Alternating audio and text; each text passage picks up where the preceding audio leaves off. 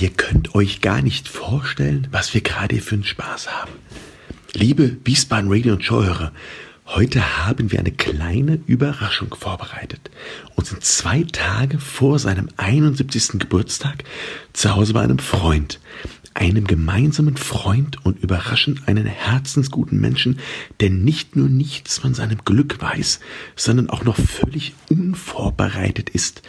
Aber genau das macht es ja aus. An dieser Stelle noch weiß er nichts von seinem Glück. Erstmal herzlich willkommen bei Wiesbaden Family and Friends. Herzlich willkommen, Georg Kleine Kartöfer. Wiesbaden Radio and Show mit Enno Ude. Das ist dein Auftritt, Georg. Mein Auftritt. Ja. Vielen Dank für die, für die unerwartete Einladung. Und an meiner Seite ist ein Mensch, den ich ohne Georg nicht kennengelernt hätte und den ich als einen der großen Hauptgewinne aus der Zeit beim SVW in Wiesbaden mit in mein Leben mitnehmen dürfte. Herzlich willkommen, Florian Rentsch, seines Zeichens Fraktionsvorsitzender der FDP, Wiesbaden Radio und Shop Podcast Hörer der ersten Stunde und einer meiner größten Kritiker und bis vor wenigen Tagen Vizepräsident unseres Drittligisten SVW in Wiesbaden. Florian wird mir bei dem eloquenten Gesprächspartner zur Seite stehen müssen, denn Georg macht mich schon seit Jahr und Tag verbal fertig. Herzlich willkommen, Enno. Lieber Georg, erstmal, wie fühlst du dich mit fast 71 und wie findest du denn unsere super Überraschung? Was soll ich darauf sagen? Ähm, ich bin wirklich überrascht. Und äh, ich finde es ja sehr schmeichelhaft, dass so ältere Herren wie ich interviewt werden. Ich fühle mich zwar nicht wie 71, sondern maximal wie 69, aber ich bin gespannt, was ihr zwei jetzt vorhabt. Wiesbaden Radio and Show. Family and Friends. Was die Zuhörer ja nicht sehen können, ist, wie begeistert der Georg ist, dass wir heute Abend uns eingeladen haben bei ihm. Das mhm. merkt man. Merkt man. Und das wird sich auch noch auflockern, Georg, weil ich habe einige Fragen jetzt schon vorab lesen können, die der Enno ausgearbeitet hat. Ich möchte nicht in deine Haut stecken. Aber so ist das nun mal. Euch zwei schaffe ich noch. Das äh, glaubst nur du. Georg, 50er, 60er Jahre, deine Zeit, da bist du groß geworden. Das sind äh, Zeiten, die Enno und ich nur aus dem Fernsehen kennen. Erzähl mal ein bisschen was davon, äh, wie das so war, wo du herkommst und äh, damit wir einfach mal wissen, was deine, was deine Wurzeln sind. Ach du lieber Gott, das kann aber sehr langatmig werden. Nein, äh, ich gehöre landschaftlich eigentlich nirgendwo hin. Ich bin in Niedersachsen geboren, in Köln aufgewachsen und beruflich nach Hessen gekommen, nach dem Studium zu Procter Gamble nach Schwalbach. Ähm, ich komme aus äh, sehr überschaubaren Verhältnissen und habe dann das Glück gehabt, dass ich beruflich ganz gut vorangekommen bin, dass ich jetzt sagen kann, mir geht es recht gut. In den 50er, 60er Jahren, du lieber Gott, in den 50er Jahren bin ich nach Köln gezogen. In den 60er Jahren habe ich Abitur gemacht und mit dem Studium begonnen, bei der Bundeswehr gewesen. Und seit den 70er Jahren bin ich berufstätig. Ich habe die 68er Zeit sehr aktiv mitgemacht, auch mal in Köln auf den Straßenbahnschienen gesessen, war aber nicht so hochgradig politisch engagiert, dass ich mich jetzt als echten 68er Streetfighter sowas bezeichnen kann. Ich war wie die meisten damals äh, ein Fan von Willy Brandt und Walter Scheel und von der ersten sozialliberalen äh, Koalition. Und äh, jetzt bin ich altersbedingt erschöpft und jetzt müsst ihr euch die nächste Frage einfallen lassen. Auch das noch. Da bin ich dran, Flo. Wann hast du denn angefangen, lieber Georg, Akkordeon zu spielen? Weil viele da draußen wissen gar nicht, der Georg ist ein sehr, sehr guter Akkordeonspieler und wenn er gut drauf ist gleich, wovon ich ausgehe, weil wir ihn natürlich hier ein bisschen trizen werden, da wird er auch sein Akkordeon definitiv mal rausholen. Also ich weiß nicht, ob ich so viel trinken kann, dass ich das tue. Ähm, wir arbeiten dran. Akkordeon musste ich lernen, Zähneknirschen, als ich acht Jahre alt war. Wie ich sagte, die Verhältnisse, denen ich komme, waren nicht so sensationell. Deswegen war ein Klavier weder aus Kosten noch aus Platzgründen drin. Und meine Mutter wollte, dass ich mit Gewalt ein Instrument lernte. Und sie, und sie war ein Fan des Schifferklaviers. Also musste ich das lernen und habe jeden Tag eine Viertelstunde Rotz und Wasser geheult, weil ich üben musste und meine Mutter neben mir saß. Ja, und als wir dann nach Köln gekommen sind, Äh, als ich elf war, hat meine Mutter mich wieder zum Akkordeonunterricht angemeldet. Aber da gab es eine Akkordeonschule mit einem Akkordeonorchester mit, mit netten Mädels. Und dann war ich schon mit 13 im Akkordeonorchester. Und dann merkte ich auch, dass das mit dem Akkordeonspielen ganz gut klappte. Ich war dann mit 16, 16 im Erwachsenenorchester Konzertmeister, habe mir mein Geld verdient mit Akkordeonunterricht und mit Tanzmusik und solchen Geschichten. War dann auch mal so auf, auf Meisterschaften präsent. Und äh, meine ganze Sozialisation war eigentlich, fand in dem Akkordeonorchester statt. Alles, was ich gelernt habe von, äh, ja, von, von Sozialverhalten bis sonst was, also sehr, sehr viel im Akkordeonorchester. Also insofern hat, war das ein signifikanter Teil meines Lebens. Und du hast aber auch an Wettbewerben teilgenommen, ne? Ja. Und du warst auch sehr gut. Ja. Du darfst schon, du darfst schon darüber reden, Georg. Ich war irgendwann mal Westdeutscher Solistenmeister, Na. also nicht, nicht Westdeutschland BRD, sondern Westdeutschland im Sinne von, von Nordrhein-Westfalen, also Köln-Westdeutschland. Ja, aber das kann man ja anders verkaufen. Also ich würde sagen, Westdeutschland, oder? Westdeutscher Meister. Ja, Enno, das, untersche das unterscheidet das, oder? uns beide. Oder? Das, das kann man doch marketingtechnisch kann man das doch aufbohren. Ja, das unterscheidet uns beide. Ich finde, ich finde das ganz schön, dass es wirklich der, der prägende Unterschied ist. Ja. Das Glas halb voll oder halb leer. Aber hast du dir mal überlegt, das irgendwie weiterzufahren, also auch zu professionalisieren? Weil ich meine, das ist ja schon ein Erfolg in so jungen Jahren, wenn man das so gut beherrscht. Ich habe mal später, das war mir damals alles gar nicht so bewusst, das hat sich einfach alles mehr oder weniger ergeben. Äh, ich habe später mal gesagt, wenn ich mit 19 Jahren, als ich Abi machte, so gut Klavier hätte spielen können, wie ich Akkordeon spielen konnte, dann hätte ich vielleicht, wäre ich auf die Idee gekommen, äh, Musik zu studieren, wäre dann aber wahrscheinlich, wie sehr, sehr, sehr viele unglaublich gut und talentierte Pianisten, würde ich äh, heute noch in irgendwelchen Hotelbars von Fünf-Sterne-Hotels von Dubai bis sonst wo sitzen und, und gelangweilte Gäste äh, beklimpern Insofern war ich im Nachhinein nicht unfroh, dass ich nur Akkordeon gespielt habe. Und die Versuchung war dann gar nicht da. Mit dem Akkordeon kann man nicht Musik studieren. Mhm. Aber ich kenne dich ja, Georg, als sehr begeisterten Musikliebhaber, weil wenn wir zum Beispiel mit Simon Nichols oder auch mit Alex Auer gemeinsam irgendwas gemacht haben, da haben deine Augen immer sehr, sehr geleuchtet. Und retrospektiv, jetzt bist du ja fast 71, das muss man sich mal vorstellen, wenn das wenn ausgestrahlt wird. Wenn du das noch einmal wird. sagst, breche ich, brech ich das Interview ab. Hättest du gerne als Musiker mehr auf der Bühne gestanden? Du, ich habe, äh, ich weiß nicht wie viel, hundert, wenn nicht tausendmal ich auf der Bühne gestanden habe. Seit meinem zwölften Lebensjahr haben wir in dem Akkordeonorchester 30, 40, 50 Konzerte im Jahr gehabt. Wir haben Konzertreisen gehabt von Südafrika bis USA und, und, und, und Skandinavien. Und äh, ich war da Solist, also ich habe bestimmt ja, zwischen 30 und 50 Mal jedes Jahr auf irgendeiner Bühne gesessen und irgendwie entweder als Konzertmeister oder als Solist gespielt. Insofern Bühnenpräsenz in dem überschaubaren Rahmen eines Akkordeonspielers habe ich gehabt. Mhm. Aber wenn ich die von dir genannten Superprofis sehe auf der Bühne, dann bricht noch mal so ein kleines bisschen Sehnsucht aus und dann würde ich mal gerne mit richtigen Profis auf der Bühne stehen und sowas machen. Aber auch da ist das Akkordeon halt nicht das geborene äh, Instrument für Simon Nichols und Co. Mhm. Ich würde gerne mal auf die Zeit bei Procter Gamble mit dir zu sprechen kommen, weil das sind ja Dinge, äh, die Leute kennen den Namen nur zu gut. Erzähl mal, was hast du da gemacht und Darf wie fing das alles an? Eine Frage noch vorher. Ja. Wie war denn der Weg von der Uni zu Procter Gamble? Also wie, wie kamst du überhaupt auf Procter Gamble? Ja, wie man halt, äh, also ich sag mal so damals, äh, ich habe 71 Examen gemacht in Köln. Damals konnte man sich die Jobs eigentlich noch aussuchen. Äh, heute ist es ja auch für Akademiker nicht mehr, nicht mehr ganz so einfach. Ich habe zwischen, in der Zeit zwischen mündlichen und schriftlichen Examen habe ich mich äh, auf ein paar Stellen beworben, mal zu gucken, so den Marktwert zu testen.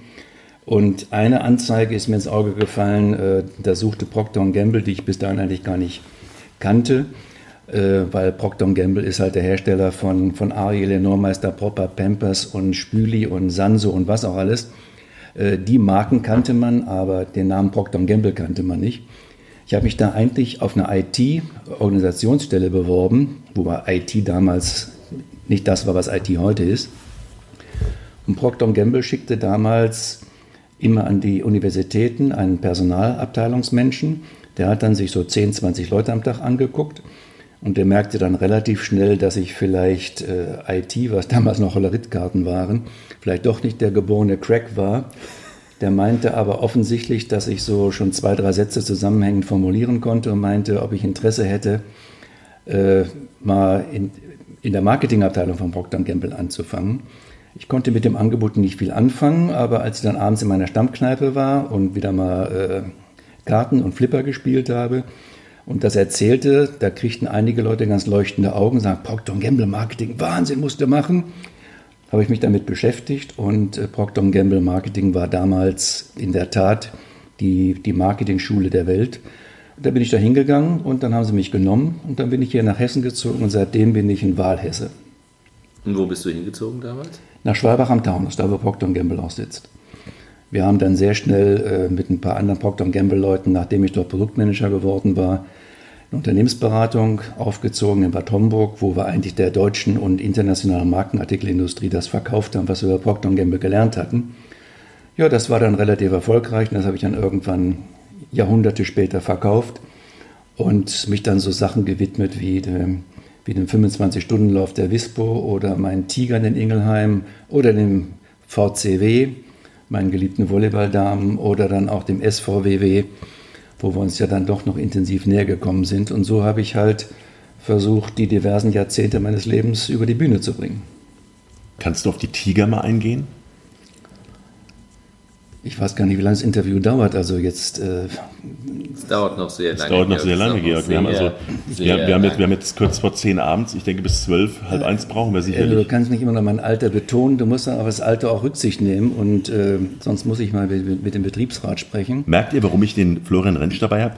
Der, der Georg überfährt mich. Jedes Mal. Das ist eine leichte Übung. Ähm, also zu den Tigern, bitte nochmal zu den Tigern. Ich brauche ja normalerweise Herausforderungen, keine Opfer. keine Opfer. Äh, es war eine befreundete Agentur, machte im, im, in der Adventszeit immer so, ein, äh, so eine Art Brunch, wo man auch einen Christbaum sich selbst schlagen konnte im Wald. Und irgendwann vor inzwischen zehn Jahren ungefähr fand dieser äh, Adventsbrunch mal äh, in einem äh, Bergrestaurant bei Ingelheim statt. Und dann tobten wir waren wir samstags morgens da und da tobten dann so viele Kinder rum und plötzlich brüllte eines der Kinder, wir können jetzt zu den Tigern. Und ich guckte dann äh, meine, meine damalige Ehefrau an und sagte, Tiger, hä?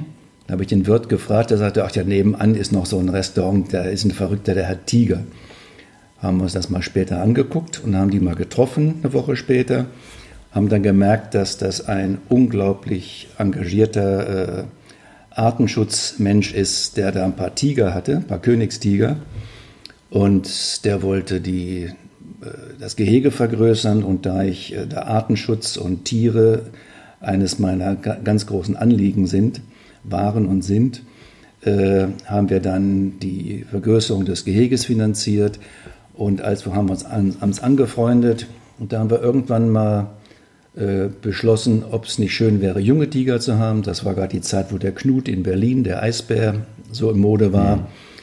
Und naja, dann ist es halt passiert und dann kamen plötzlich zwei kleine Tiger auf die Welt. Und der Sommer mit diesen beiden kleinen Tigern, das war unglaublich. Das kann man gar nicht in Worten beschreiben. Ganz kurz, aber Enno ist nicht der Vater dieser beiden Tiger. Nein, nein, das sind schon sehr robuste Tiere. Und, und das Gerücht äh, hat sich ja in Wiesbaden festgesetzt. Weil ich immer der Tiger genannt werde, oder warum? Naja, das, finde, das sag Thema mal, wollen wir jetzt. Sag mal ganz kurz, äh, welch, um welches Jahr handelt es sich da etwa? Ja, vor zehn Jahren. Vor zehn Jahren. ungefähr. Da war ich also schon reiferen Alters, was du hoffentlich noch erreicht, ja. erreichen wirst. Ich, ich, arbeite hart dran. Gesagt, Wenn du so weitermachst, stirbst du unter Umständen nicht im Bett, also sehr vorsichtig. das ist eine ganz schwierige Situation, die ich hier habe. Ich sitze zwischen den beiden. Ja. Dirk, sag doch mal was über dich, wie du dich selber als Charakter einschätzt. Ach. Bei den unterschiedlichen Sachen, die du gemacht hast, was, was sind denn so deine Stärken, aber auch deine Schwächen aus deiner Sicht? Wiesbaden. Reklame. Reklame. Und nun mal was in eigener Sache. Solch ein Podcast macht tierisch Spaß. Aber solch ein Podcast lebt eben auch nicht von Luft und Liebe alleine. Es braucht Unternehmen oder Menschen hinter den Unternehmen, die an solch neuartige und innovative Formate wie beispielsweise das eines Podcasts glauben und es von Anfang an unterstützen.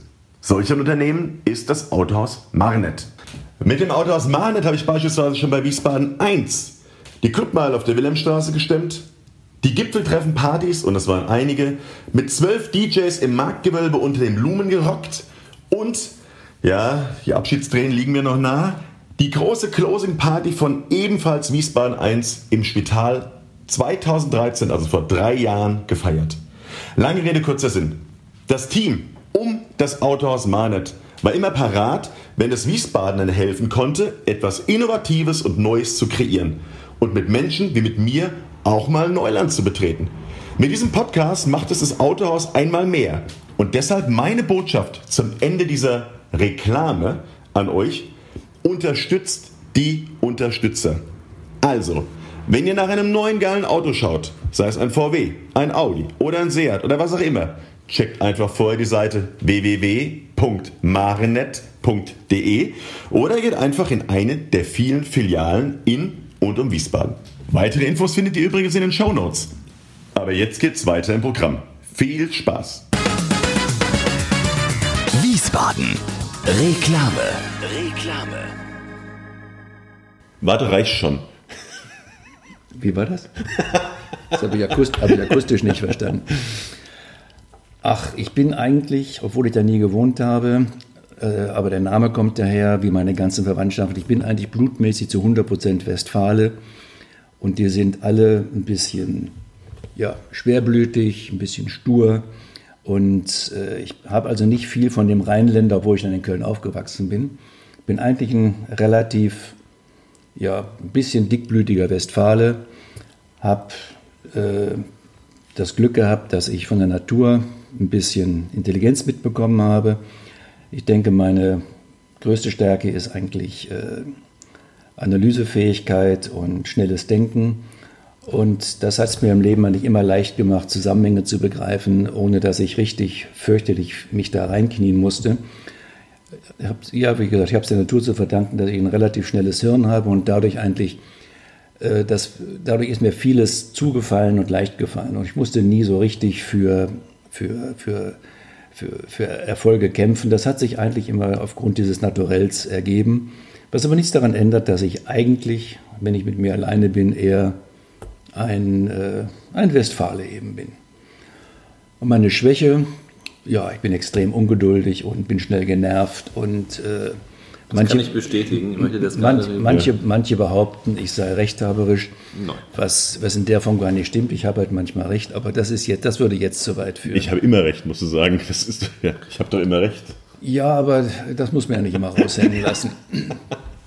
Und jetzt liebst du ja den Flo seit langer Zeit und mich, aber du hast eine dritte Liebe, Leonard Cohen. Und über den würde ich gerne auch mit dir mal sprechen heute. Wie kommt das? Ja, der Leonard Cohen hat halt die Texte, die man als schwerblütiger Westfale gerne hört. Früher hieß es ja, wenn man aufs Leonard Cohen-Konzert ging, da sollte man die Rasierklänge gleich mitnehmen, weil, das, weil man dann sehr stark suizidgefährdet ist, aufgrund der Lieder, die er gesungen hat. Äh, ich mag die, ich mag die, die, die Texte. Ich habe mich immer schon für, die Leonard, für Leonard Cohens Texte begeistern können. Diese etwas schleppende, schwermütige Musik ist genau mein, äh, mein Ding. Und äh, ich hatte dann, dann hat Leonard Cohen, das muss jetzt ungefähr 20 Jahre her sein, eine Europatournee angefangen und die hat in der Rheingold, äh, eine Welttournee angefangen und die hat in der Rheingoldhalle in Mainz begonnen. Da haben wir Karten gekriegt und sind hinterher dann zu viert noch in so einer typischen gutbürgerlichen Lokal schräg gegenüber von der Rheingold, äh, Rheingoldhalle, Rheingoldhalle. Nicht Rhein-Main-Halle, aber unsere nee, Rheingoldhalle, essen gegangen. Und, äh, und neben uns war ein Tisch für zehn Personen freigehalten. Und wir waren schon mitten im Essen. Dann kamen plötzlich acht, neun Leute rein, offensichtlich Ausländer, wir merkten sehr schnell, dass das die ganze Begleitband von Leonard Cohen war, die Background-Singers und die ganzen, äh, ganzen äh, Musiker. Und das war ein richtig typisches, urwüchsiges Mainzer Lokal. Kein Mensch sprach Englisch, gab natürlich keine englische Karte. Und ich guckte mir ein Momentchen an, wie verzweifelt die durch die äh, ungefähr 20 Seiten starke Speisekarte sich durchwühlten. Und da ich als Procter Gamble Mensch äh, relativ fließend Englisch sprach, habe ich die dann angesprochen und habe mir meine Hilfe angeboten. Die war ganz begeistert. Sie sind ins Gespräch gekommen und die haben dann bestellt. Und äh, plötzlich ging die Tür auf und Leonard Cohen kam rein. Hm. Begrüßte seine Leute und die waren ganz high und sagten, hey Lenny, that's George, he helped us with the, with the menu and great und so weiter und so weiter. Der Leonard Cohen kam zu mir, guckte mir, also völlig bescheidener, unprätentiöser Mensch, guckte mich an und sagte seiner ganz tiefen Stimme, Hello George, I'm Leonard, I'm so grateful that you help. Und so, hat mir die Hand geschüttelt und eine ganz warme, trockene Hand und haben uns eine Weile unterhalten. Und dann habe ich für ihn auch Essen bestellen dürfen. Und dann haben die sich dann äh, vom Konzert erholt. Und ich bin sehr, sehr glücklich mit einem riesen Autogramm von Leonard Cohen nach Hause gefahren. Und ich habe natürlich im, am Bowling Green äh, das Konzert vor zwei, drei Jahren oder wann das war, war ich selbstverständlich da und habe es sehr, sehr genossen und habe sehr bedauert, dass er jetzt das Zeitliche gesegnet hat. Mhm. Ich würde gerne mal zurückkommen auf deine, auf deine Marketingzeit. Das ist ja das, was dich schon sehr, ich finde, auch prägt, auch beruflich, wofür du auch bekannt bist im Übrigen. Also das ist ja sowohl bei Procter Gamble als auch danach äh, in deiner selbstständigen Tätigkeit. Pepsi-Test, eine Riesenstory, Georg. Kennen wir alle. Enno und ich sind groß geworden mit dem Pepsi-Test. Äh, wir haben ihn häufiger selber heute noch gemacht. Ich habe ihn heute, heute, gerade heute, gerade, heute, gerade heute wir, Mittag haben wir ihn gemacht. Ähm, wie seid ihr denn auf diese, wie bist du auf diese Idee gekommen? Ich muss sagen, es war nicht, war nicht meine Idee, das war eine Agenturidee. Wir haben sie dann äh, umgesetzt. Das war, ist eines der klassischen Vorteile, wenn man jemandem sagt, im Cola-Trinker, hey, trink doch mal eine Pepsi. Oh, die schmeckt doch überhaupt nicht, um Gottes Willen, ich trinke nur Coke. Ähm, Wobei damals nach diesem Pepsi-Test weltweit hat Coke dann äh, beschlossen, nicht mehr Cola zu heißen, sondern Coke. Das war eine der Reaktionen, um sich zu differenzieren.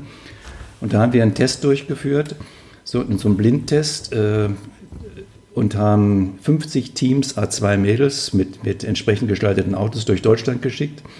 Die hatten Kühlschränke bei sich logischerweise und Pepsi und Coca-Cola.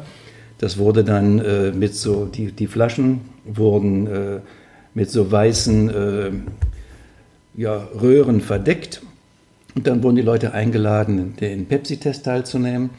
Und muss, kam dann blind zwei äh, kleine Gläser eingeschenkt und sollten dann entscheiden, was besser schmeckt. Und vorher haben sie alle gesagt, ach, Pepsi schmecke ich sofort, Coca-Cola schmeckt doch viel besser und so weiter. Und es hat sich dann gezeigt, wir haben glaube ich 80 oder 90.000 dieser Verkostungen gemacht, dass äh, Pepsi statistisch signifikant den Geschmackstest gewonnen hatte. Ich glaube mit 57 zu 43 Prozent oder sowas. Und wenn man dann hinterher äh, die beiden äh, weißen Pappröhren von den Flaschen hochgehoben hat, dann sind einigen Leuten die Augen aus dem Kopf gefallen, weil sie sagen, was? Hätte ich nie gedacht, der schmeckt ja wirklich besser. Und, und, und, und, und. Das war der berühmte Pepsi-Test. Ist der eigentlich in anderen Ländern auch gemacht worden? Ist ich glaube ja. Ich glaube ja. Ich weiß es aber nicht genau. Mhm. Lieber Georg, jetzt haben wir über Leonard Cohen gesprochen, über deine Zeit im Marketing. Du gehst oft ins Theater, du bist sehr kulturbeflissen. Ich würde gern von dir wissen, welche dieser drei Künste haben dich sehr geprägt und welcher Namen dahinter dich geprägt? Also erstens zum Beispiel, welcher Künstler ist deiner? Jetzt über alle Genres? Ja, alle einfach Künstler. Oh. Wir können auch mit dem Schriftsteller anfangen. Welcher Schriftsteller ist deiner? Der Schriftsteller deines Lebens? Ach, ich habe Thomas Mann gerne gelesen. Ein Zauberberg zum Beispiel. Aber da kann man so viel nennen, weißt du. Äh, beim Theater die, die, die modernen lieber von Arturo Ui und die Klassiker, die gehen nicht mehr so ganz an mich ran, den, die, den, den, den 37. Kirschgarten oder sowas, das muss man dann auch nicht mehr haben. Äh, deswegen habe ich auch ein Abonnement vom, vom kleinen Haus, weil da immer wieder mal neue Geschichten äh, gebracht werden und zeitgenössische Künstler. Aber da, das mit so einem Namen zu versehen, auch in, in, der, in der Musik. Meine Lieblingssymphonie ist die aus der neuen Welt von Dvorak und aber auch, auch Beethoven, äh, sogar Wagner mit manchen musikalisch bombastischen Geschichten. Aber das, das ist sauschwer jetzt zu sagen, den Künstler schlechthin. Das, das geht wirklich, ist auch stimmungsabhängig. Und was hast du im kleinen Haus in letzter Zeit besonders Gutes gesehen? Gibt es da irgendwas, wo du dich dran erinnerst und sagst, ähm, geht da mal rein? Ihr Wiesbaden Radio- und Showhörer da draußen? Ja gut, in dieser Saison hat noch nicht viel geklappt, ähm, weil wir immer unterwegs waren. Es gab ein fantastisches Stück, ist aber schon zwei Saisons her, das hieß Der Stein. Das war sehr beeindruckend. Ähm, ich hab, mein Namensgedächtnis ist leider sehr, sehr schwach. Also wenn ich da jetzt eine Empfehlung abgeben sollte, dann muss ich leider passen. Jetzt würde ich gerne an den äh, Florian weitergeben für die nächste Frage, die mich auch sehr interessiert. Florian? Wenn der Florian schon so lacht, dann kann nichts Gutes kommen. Äh, genau, ich lese gerade eine andere vor. Ich überspringe jetzt mal, die der Enno ähm, formuliert hat, die ins Anzügliche gehen, weil ich finde, das hat an dieser, dieser sehr seriösen ähm, Gesprächsstruktur, die wir hier haben, nichts zu suchen. Fußball, ich glaube, Georg, darüber müssen wir sprechen, weil das ist ein Teil deines Lebens, da haben wir uns auch kennengelernt. Georg, als ich die großartige Idee hatte, vor 15 Jahren eine Spieleragentur zu eröffnen, sag doch kurz, warum du und ich dich gefragt habe, ob wir das nicht gemeinsam machen wollen. Sag doch kurz mal, mit welcher Argumentation du gesagt hast, dass wir das nicht machen. Und du hast dich auch durchgesetzt. Du wolltest doch anzügliche Fragen vermeiden. Ich habe, darüber, ich habe da übrigens gerade kürzlich dran gedacht, als ich jetzt im Spiegel gelesen habe, äh, wie, welche Unsummen da laufen. Und ich habe es schon sehr bereut, dass ich dir diese Chance, Multi, Multi, Multimillionär zu werden, äh, versaut habe damals. Ähm, ich weiß nicht mehr genau, wie ich es gesagt habe, aber ähm, ich weiß noch nicht, ob die Sendung jugendfrei ist. Wie ist denn die Alters, der Altersschnitt der Leute, die das hören, Enno? Sind da Jugendliche dabei? Georg, sagst so, wie du es gesagt hast, Sag dann bitte, genau, sind da Jugendliche mir der dabei? Satz ehrlicherweise immer noch im Gedächtnis ist. sozusagen.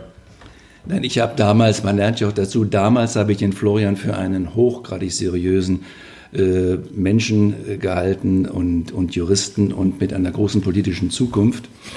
Und damals machten so einige Geschichtchen von Spielervermittlern die Runde. Das kam mir dann so ein bisschen vor wie so, wie so moderne Zuhälterei im Sport.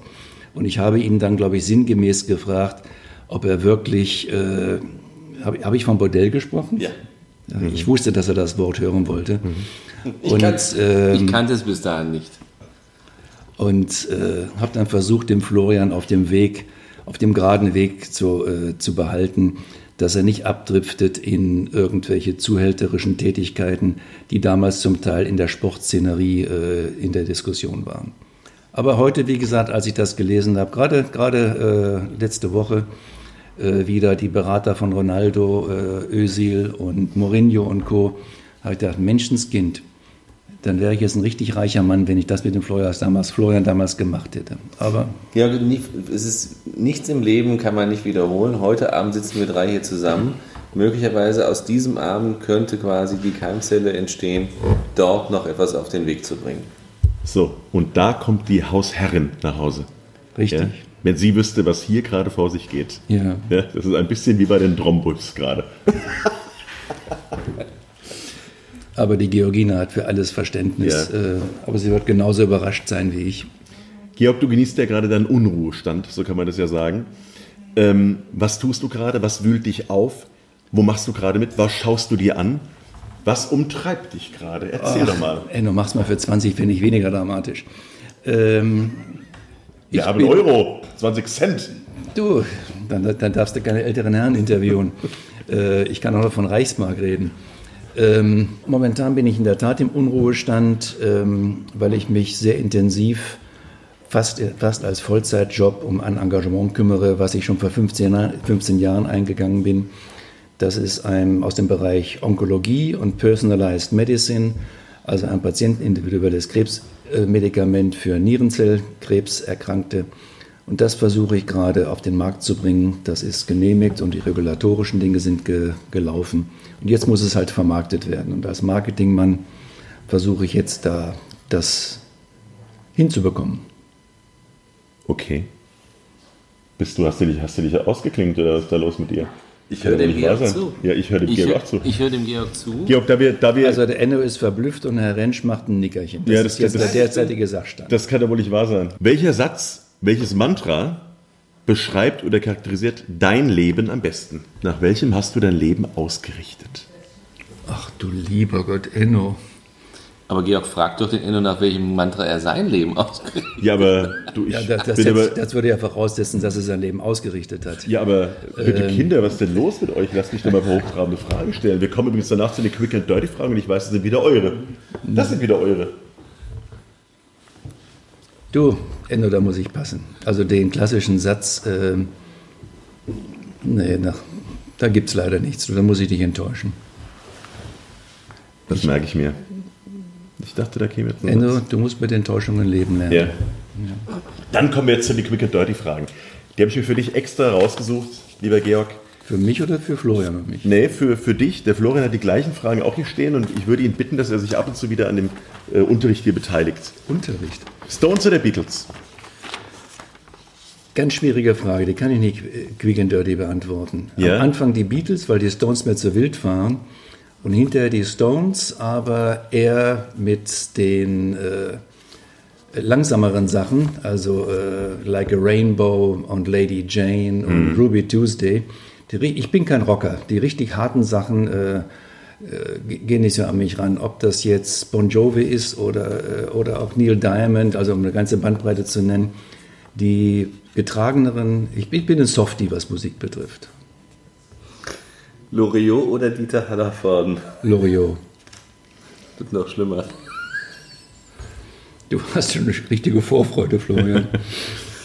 Lieblingslied auf dem Akkordeon? Lago von Händel, du wirst es nicht glauben. Lieblingslied von Leonard Cohen? Äh, Das werden die meistens nicht, werden die meisten äh, nicht kennen. Joan of Arc. Also Jeanne d'Arc, Joan Von- of Arc. Okay. Wiesbaden ist für mich Meine Heimat geworden. meine Lieblingsstellen in meiner Heimatstadt sind.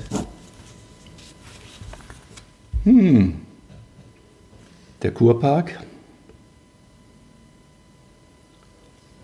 Die, na, die Fußgängerzone hätte ich mal früher gesagt, aber ist leider nicht mehr so, wie sie mal war. Eigentlich der Kurpark und die, die vielen Kneipen. Mein größtes Laster? Erdnüsse essen. Das war wie bei Loriot. Kartoffelpuffer. Was Sigmar Gabriel und ich gemeinsam haben? Oh, wir sind beide aus Goslar Nein. und Das, äh, also das, ich musste es aufschreiben, das wusste wir ich sind nicht. beide aus Goslar und der Sigmar Gabriel ist in der Straße geboren, wo ich aufgewachsen bin, in der Danziger Straße in Jürgen-Ohl, Das gibt's einem nicht. Vorort von Goslar. Als hätte ich es geahnt. Dass ich Das jetzt haben wir festgestellt, als der VCW mal eine, äh, im Pokalendspiel war und wir dann äh, eine Feier in Wiesbaden hatten, wo der Sven Gehrig zu eingeladen hatte. Das war damals gerade bei der Oberbürgermeisterwahl und da war per Zufall der, der Sigmar Gabriel zur Wahlkampfunterstützung vom Florian, vom Florian Rentsch, ich bald gesagt, vom Sven Gehrig da. Ich weiß, Florian, das ist, betrachtest du als ehrenrührig, dass der Nein. Sigmar Gabriel für dich Wahlkampf macht. Wolfgang Clement hat für mich Wahlkampf gemacht. Das kann ich auch verstehen. Der ist ja auch ein, ein rechter Sozialdemokrat. Das ist eigentlich auch eher meine Richtung und nicht die ganz Linken. Also Sigmar Gabriel ist nicht meine politische Richtung so ganz, aber Heimat, äh, Lokalkolorit schon. Und dann war, haben wir hinter der Bühne auf unseren Auftritt gewartet. Und dann habe ich ihn angesprochen, weil ich ja wusste, dass er aus Goslar kam. Und dann äh, gab ein Wort das andere. Und äh, dann hat er, in der reden kann er ja, wenn er will, hat er erstmal über Goslar gesprochen und hat dann gesagt, dass es natürlich kein Wunder ist, dass der VCB so, VCB so erfolgreich sei. Denn wenn Goslarer etwas anpacken, dann wird das natürlich was. Und damit hat er dann dich gemeint? Fragezeichen. Er hat wahrscheinlich, aber das, so sind Politiker. Er hat, hat mich gemeint und an sich gedacht. So läuft das halt. Okay. Aber im Vergleich zu Sigmar Gabriel bist du ja relativ geradlinig. Du hast ja eine Linie in deinem Leben. Gut, das am Rande. Also Herr, Herr Rentsch, ähm, wir lassen die Parteipolitik jetzt mal draußen. Nein, ich habe doch nichts. Ich habe Sigmar Gabriel, genannt der Harzer Roller, ein super Typ. So, ähm, neue, neue Persönlichkeit, wichtiger Mensch in unserem gemeinsamen Leben. Lothar und Matthäus und ich, Lothar, Matthäus und ich haben gemeinsam. Die Liebe zu Budapest. Ich finde Budapest eine tolle Stadt. Er hat mich sogar dahin eingeladen, aber das wird wohl nichts werden. Wann hat er dich eingeladen? Als er, als er hier war beim SVW in Wiesbaden, in der, auf der Veranstaltung. Da waren wir hinterher noch gemeinsam essen. Und, aber ich denke, das ist ihm so ausgerutscht. Ich weiß nicht, ob er sich heute noch an mich erinnern kann. Da muss ich, da muss ich mal äh, bei meinen Leisten bleiben. Wir können Live-Schalte gerade zum Lothar Matthäus machen, oder? Ja, absolut. Lothar, Lo- Jetzt ist Sven Foster, aber der würde Lothar nachmachen. Letzte Quick and Dirty Frage: Golf oder Fitnessbude? Lieber Golf, aber die Fitnessbude ist notwendig, äh, denn ich muss ja was bisschen was für meine Figur tun. Gut, jetzt haben wir die letzten beiden Fragen und dann hast du es im Grunde hinter dir. Möchten wir Okay. uns die aufteilen, Flo? Ich mache die erste. Wenn ich meinen westfälischen Humor, und ich rede jetzt von dir, welcher genau das auch immer ist, steht bei mir jetzt in den Klammern, wie Tim Thaler sein Lächeln eintauschen könnte gegen eine andere Fähigkeit. Gegen was würdest du, lieber Georg, deinen westfälischen Humor eintauschen? Ja, das, die meisten Leute würden jetzt ja sagen, da gibt es nicht, gibt's nicht viel zu tauschen, weil der westfälische Humor eigentlich gar nicht so richtig äh, des Tauschens äh, wert ist. Ähm, hm. ich würde gerne malen können, habe ich mir immer gewünscht. Stell dir vor, Zeitmaschine, du kannst 50 Jahre zurückreisen und triffst dich mit 20. Was würdest du dir selber mit auf den Weg geben? Ich war mit 20 noch ein extrem äh, ungeordneter äh, Mensch, der nicht genau wusste, was er studieren sollte und so weiter. Was ich mir da mit, das, da würde ich mir wahrscheinlich mitgeben, dass, dass man sich möglichst früh überlegen sollte, äh, was, was man tut und nicht so- ad hoc von der Hand in den Mund, wie ich es damals gemacht habe. Es war relativ planlos alles damals. Aber das ist, hängt mit meinem Aufwachsen zusammen. Das ging einfach immer von der Hand in den Mund und äh, dass man da so ein bisschen Stetigkeit in mein Leben kam, das hat, hat dann noch schon so ein paar Jährchen gedauert. Gab es da ein prägendes Ereignis? Also war das oder war das eine Entwicklung? Nee, das, das, das ist etwas, was, wenn man so aufwächst, wie ich aufwachse, dann ist das da und das verwächst sich dann im Laufe der Jahre. Das kann man nicht sagen, dass man plötzlich dann ein in sich ruhender, erfolgreicher, gefestigter Mann ist, nur weil man vielleicht bei Procter Gamble einen guten Job hat oder dann die eigene Unternehmensberatung gründet oder so. Äh, Das sind Äußerlichkeiten, aber die, die, die innere Unstetigkeit, die, die ist zum Teil heute noch da und das verwächst sich, man kann damit umgehen, man, man wird mit, sich- mit sich selbst auch ein bisschen geduldiger. Manch, manche in meiner Umgebung würden sich wünschen, dass ich mit ihnen geduldiger wäre, aber man muss ja erstmal mit irgendwas anfangen. Ja, gut. Das war's schon. Das bist, bist du schon durch. Ich weiß nicht, ich, Ja, ich, du, hast, du hast keine Kondition mehr. Ja, Ne? doch, wir sind, wir, sind, wir sind durch, lieber Florian, kann man das so sagen? Ja, absolut. Ja? Wir sind durch. Wir äh, haben etwas gemacht, was wir noch nie gemacht haben, nämlich einen Podcast mit einem Gast, der davon nichts wusste und sich, finde ich persönlich, ja, mehr als tapfer geschlagen hat. Georg, vom Flo und von mir, ein Applaus. Ja. Vielen Dank. Und wir wünschen dir für dein neues Lebensjahr, und das meinen wir ganz, ganz ehrlich, viel Liebe, viel Gesundheit und mach weiter wie bisher. Okay, ich danke euch für die Überraschung. Georgs Gesicht ist in Begeisterung aufgelöst worden. Sehr Ja. schön. Er hat, er hat den westfälischen Humor eingetauscht gegen das Begeisterungsgesicht. In diesem Sinne. they follow Joan of Arc. She came riding through the dark. No man to keep her armor bright. No moon to get her through this dark, this very smoky night. She said,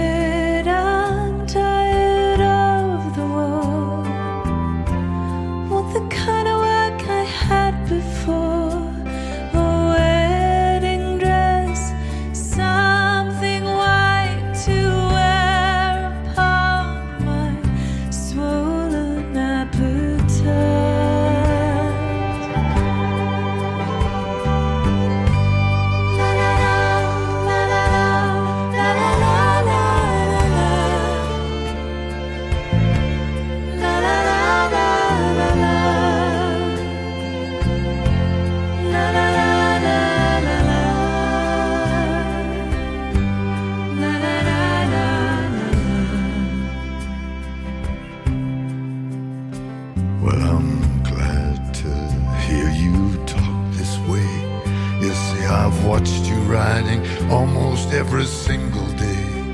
And there's something in me that just yearns to win such a cold and such a very lonesome heroine.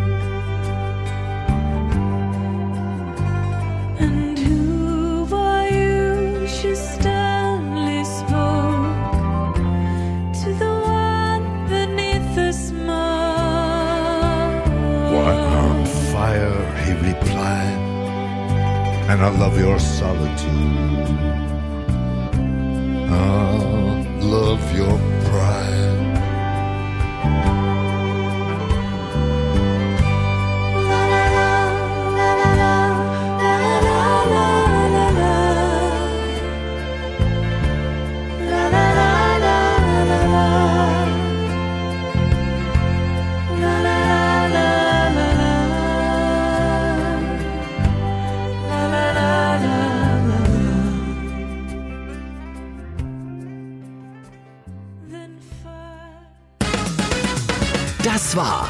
Wiesbaden.